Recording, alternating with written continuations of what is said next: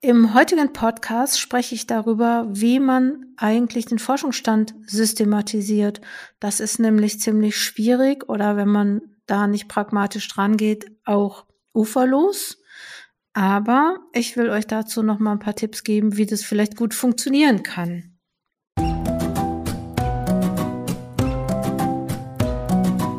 Herzlich willkommen im Coaching Zone Podcast. Ich bin Dr. Jutta Wergen und unterstütze Promovierende Postdocs und alle, die in der Wissenschaft arbeiten und Unterstützung brauchen. Zunächst einmal, bevor ich zum Forschungsstand komme oder zur Systematisierung des Forschungsstands, möchte ich gern erzählen, was bei Coaching Zone los ist, weil nämlich am nächsten Wochenende, ich glaube, es ist der 14.10. bis zum 16.10. findet nämlich wieder ein legendäres Schreibwochenende statt. Diese Schreibwochenenden das sind so gemeinsame Schreibzeiten von promovierenden Postdocs und anderen Personen, die wissenschaftliche Schreibprojekte haben. Und es gibt Schreibimpulse, gemeinsamer Austausch und ähm, Tipps auf individuelle Themen und Herausforderungen. Und ich kann sagen, dass ich jedes Mal sehr verblüfft bin, wie schnell ein Flow entsteht, wie schnell Texte produziert werden. Ich kann noch nicht mal sagen, woran es liegt, aber das ist auf jeden Fall eigentlich könnte man ja denken, naja gut, dann setze ich mich halt ein Wochenende hin und dann schreibe ich und dann mache ich keine Pause oder ich mache nur eine ganz bestimmte Pause und dann geht es auch ohne Begleitung. Ich glaube aber, dass diese Begleitung durch mich und die Pausen, die Struktur, die diese Tage haben, dass die einem unglaublich helfen, sich zu fokussieren und dann nochmal Gleichgesinnte, Gleichgesinnte zu haben und ähm, sich auszutauschen. Das ist, glaube ich, richtig gut. Also, wenn du mitmachen möchtest, auch selbst wenn du diesen Podcast hörst und das Wochenende ist schon vorbei, es gibt so ziemlich jeden Monat oder fast jeden Monat diese Schreibwochenenden, und wenn du Lust hast, äh, schau auf der Webseite bei Coaching Zone vorbei.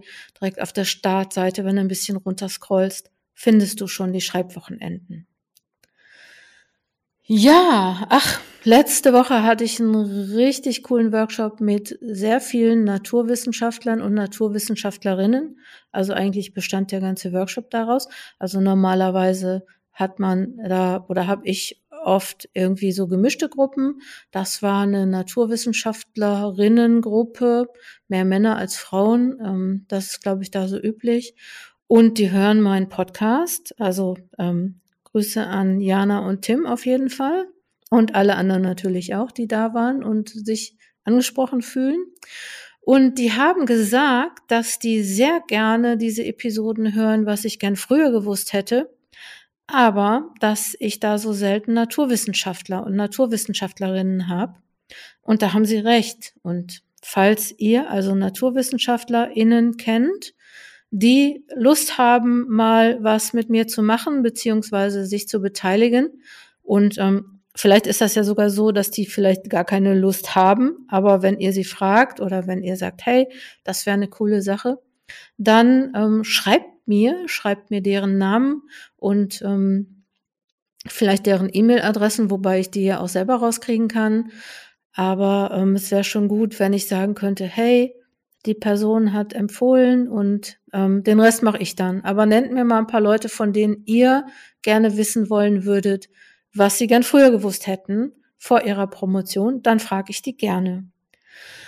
Und das Letzte, was ich noch erzählen möchte, weil das war gerade heute, ich habe heute eine wahnsinnig coole Weiterbildungsveranstaltung als Teilnehmerin gemacht. Und zwar ging es um das Thema KI im wissenschaftlichen Schreiben. Und diese Weiterbildung ist von meiner Fachgesellschaft, der Gesellschaft für Schreibdidaktik und Schreibforschung, angeboten worden. Und ich fand es echt richtig, richtig spannend. Also ich sag mal, die Referentinnen, die hatten richtig viel Ahnung. Also ich habe so das Gefühl, also ich habe vier Stunden ziemlich viel Input ausprobieren, drüber nachdenken äh, jetzt gehabt, dass ich das echt richtig, richtig cool finde. Und da ergeben sich einfach so viele Fragen. Ist es beispielsweise so, dass wenn die KI wenn das, wenn das weit genug getrieben ist und es also weit genug entwickelt ist. Ich glaube, wir haben viele Texte ausprobiert und naja, so richtig cool war das nicht. Also ähm, man könnte sagen, die KI hat sich stets bemüht. Aber ähm, für bestimmte Sachen ist das, glaube ich, eine ganz gute Idee. Und ich werde, glaube ich, auch noch mal in mein Repertoire dieses Thema noch mit aufnehmen, weil ich glaube, das ist für Promovierende auch ganz interessant. Aber irgendwann, also ob die KI irgendwann Dissertationen schreibt, ich denke mal, könnte sein, könnte sein, wenn man sich mit den Forschungsdatenbanken vernetzen würde. Aber da ist noch, also euch betrifft das alle auf jeden Fall nicht. Da ist noch viel zu tun und viel zu machen und vielleicht braucht man ja auch die Menschen oder ich hoffe, man braucht die Menschen noch dafür. Okay, dann jetzt Thema, wie systematisiere ich einen Forschungsstand? Und ich glaube also erstmal, wenn man anfängt, so eine Dissertation zu schreiben, und ich glaube, das interessiert vielleicht jetzt eher die Leute am Anfang, aber vielleicht auch noch mal später, ähm, weil so ein Forschungsstand natürlich auch nie statisch ist. Also man hat nie, also ich glaube schon, dass man so sagt, so, jetzt habe ich den Forschungsstand zusammen und jetzt kann ich forschen. Aber wahrscheinlich wird es so sein, oder ich kenne das so oft, dass es ähm, im Laufe der Zeit dann doch noch mal ähm, überprüft werden muss, doch noch mal ähm, noch mal was Neues dazukommt oder noch mal umgeschrieben wurde. Und ich hätte die Idee, dass man sich vielleicht einfach noch mal so generell überlegt, was möchte ich eigentlich wissen von meiner Forschung?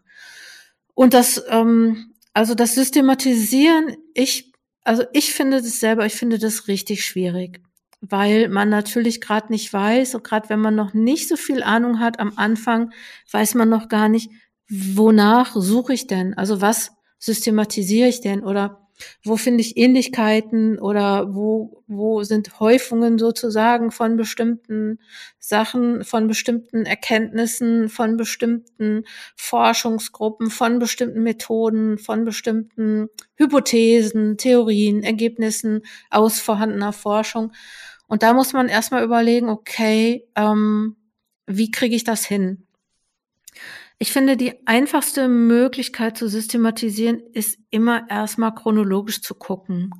Also so, ne, wer hat was, wann, wie geforscht und dass man erstmal sagt, so, okay, also weil diese Systematisierung ist gegeben, weil auf jeder Studie steht, wann sie entwickelt wurde oder wann sie durchgeführt wurde.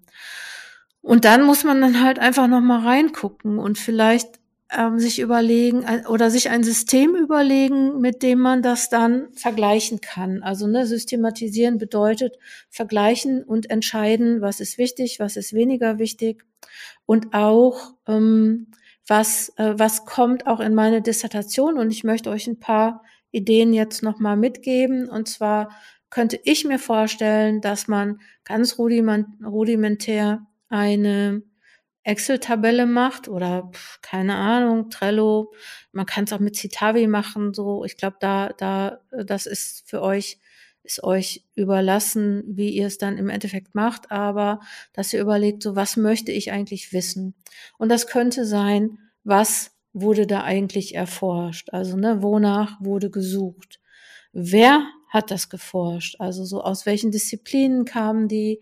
Und man muss vielleicht so generell auch noch mal gucken, aus welchen Richtungen oder Strömungen die kamen. Das interessiert wahrscheinlich eher die Geisteskultur Sozialwissenschaftlerinnen. Dann müsste man vielleicht noch mal vergleichen in diesen Studien, welche Diskurse der Disziplin haben sie zugrunde gelegt? Wer war die Untersuchungsgruppe? Und ähm, wann, also in welchem Zeitraum, wann und in welchem Zeitraum oder über welchen Zeitraum hinweg wurde das gemacht. Ich finde das nochmal auch interessant zu gucken, so was ist die Fragestellung der Studie, also mit welchem Ziel, ne, ist, okay, ne, wenn ich sage so, okay, wer hat aus welchem Anlass geforscht, dann kann man das vielleicht auch nochmal zusammen machen, ne, also so Anlass, was, was war gerade das Problem, aber wo wollten sie auch hin? Also da muss man dann wirklich sehr gut diese Studien untersuchen oder ähm, analysieren. Ähm, dann würde ich noch mal gucken, gab es da sowas wie Hypothesen, gab es da sowas wie Techniken, gab es da was Theorien, also welche welche Methoden haben Sie einbezogen, welche Hypothesen hatten Sie, welche Techniken, welche äh, Materialien wurden benutzt? Ähm, und ähm, dann auch noch mal ähm, das ähm, Theorien habe ich glaube ich schon gesagt und dann würde ich noch mal gucken, was sind so die zentralen Ergebnisse der jeweiligen Studien? Also was haben die eigentlich herausgefunden? Und das solltest du vielleicht wirklich auch noch mal analysieren und ähm, auch sogar, das wäre noch mal eine gute Übung, das noch mal in deine eigenen Worte fassen, damit du es nachher auch beim Schreiben, also während du es dann niederschreibst sozusagen, auch noch mal in deinen eigenen Worten hast. Und dann vielleicht auch nochmal, ne, wenn du sagst, so, okay, ich habe die zentralen Ergebnisse, ich kann die so nebeneinander stellen oder gegenüberstellen. Ähm, wie wirken diese Ergebnisse sich aus? Beispielsweise auf Theorien oder auf das, was da mal das Ziel der, der äh, Frage der, ähm, der Forschung war. Und auch Forschungsmethoden habe ich schon gesagt und dann nochmal interessant, also das finde ich nämlich total wichtig, das machen viele Leute, glaube ich, am Anfang nicht, nämlich, dass sie sagen so, was trägt diese Studie, also warum ist diese Studie auch interessant für mich? Also aus welchem Aspekt oder aus welcher Perspektive, von welchem Standort gucke ich auf diese Studie? Und das ist vielleicht nochmal interessant für euch, weil ihr dann vielleicht auch noch mal besser systematisieren könnt. Also was hat diese Studie jetzt ähm, für mich in meiner Dissertation zu suchen? Also nicht nur, weil ich den Forschungsstand irgendwie niederlegen muss, sondern gleich auch eine Beziehung schaffen zu dem, was du sonst noch so machst. Interessant finde ich auch gleich, wenn man sowas liest, sich gleich auch nochmal aufzuschreiben, was finde ich da eigentlich auch nicht gut dran? Also was sind meine kritischen Anmerkungen? Auch die gehören, glaube ich, in so eine Systematisierung, also zumindest in der ähm, in der Form oder in der Phase, in der du überlegst, was kommt jetzt eigentlich, also wie schneide ich meinen Forschungsstand zu, was kommt jetzt in meinen Forschungsstand erstmal rein. Und das sind äh, vielleicht nochmal, was ich auch nochmal interessant finde, ist, äh, oft ist an, in Studien oder wissenschaftlichen Texten nicht unbedingt immer und auch nicht in jeder Disziplin, das will ich jetzt auch nochmal sagen.